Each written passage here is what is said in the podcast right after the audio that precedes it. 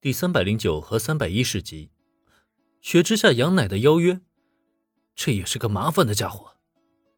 最初与品种镜见面时，林恩很确定他对自己，或者说是对自己的原身了解的并不多，只知道他是个偏差值七十一的优等生，同时家庭遭遇意外，是一个可怜的孩子。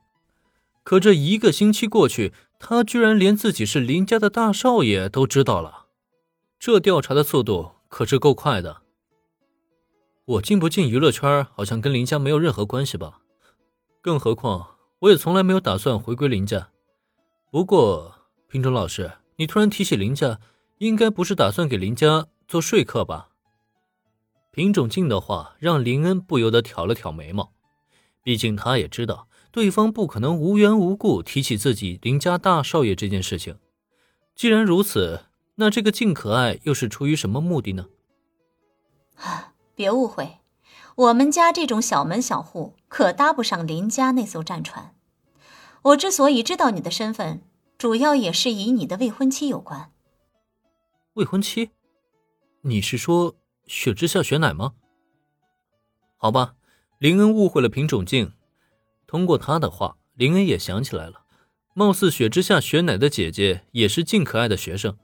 同时，两人的关系也相当不错。有了这份关系，他知道林家与雪之下家的婚约，甚至查清林的身份，貌似也不是什么难事儿。没错，就是雪之下雪奈。我倒是没想到你们小小年纪就能订婚，哈哈哈！真是讨厌你们这些现充，明明老是我啊，可连个男朋友都没有交到呢。品种老师，你刚刚是不是不觉间透露了你作为大龄剩女的事实啊？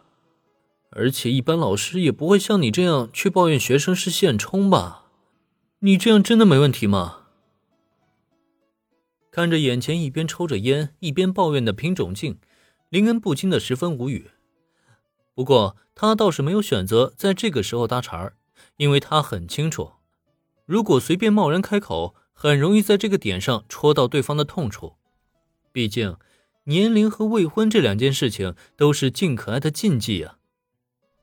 品种老师，你好像误会我了。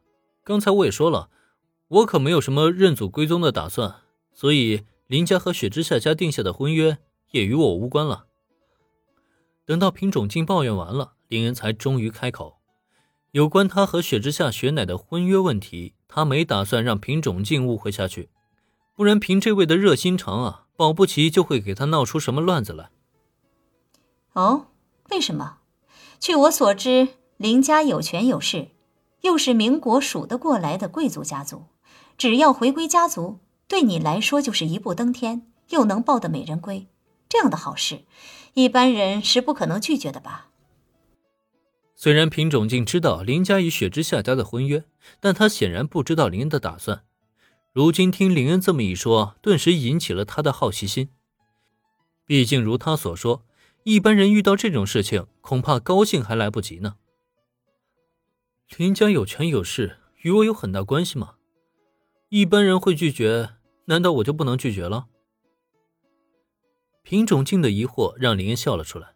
或许普通人的确很难拒绝这样的好事，但遗憾的是，作为一个外挂拥有者。林还真就看不上那个所谓的林家，只要有打卡签到系统，他超越林家也是早晚的事情。既然如此，他又何必去在意那些所谓的家族呢？不得不说，你这家伙让我刮目相看了。林恩的话让品种竟陷入了短暂的沉默。半晌过后，他才终于开口：“难怪杨奈会拜托我。”希望能够与你见一面，原来就是这个原因吗？杨乃，雪之下杨乃吗？他想见我干什么？突然听闻雪之下杨乃的名字，林恩不由得愣了愣。可还没等他提出疑问，品种镜那边又再度开口了。哦，对了，你还不知道杨奈是谁吧？杨奈就是雪之下雪奈的姐姐，雪之下杨奈。他希望能与你面对面的进行一次谈话，之前我还不知道是为什么，现在看来，估计是想劝你回心转意吧。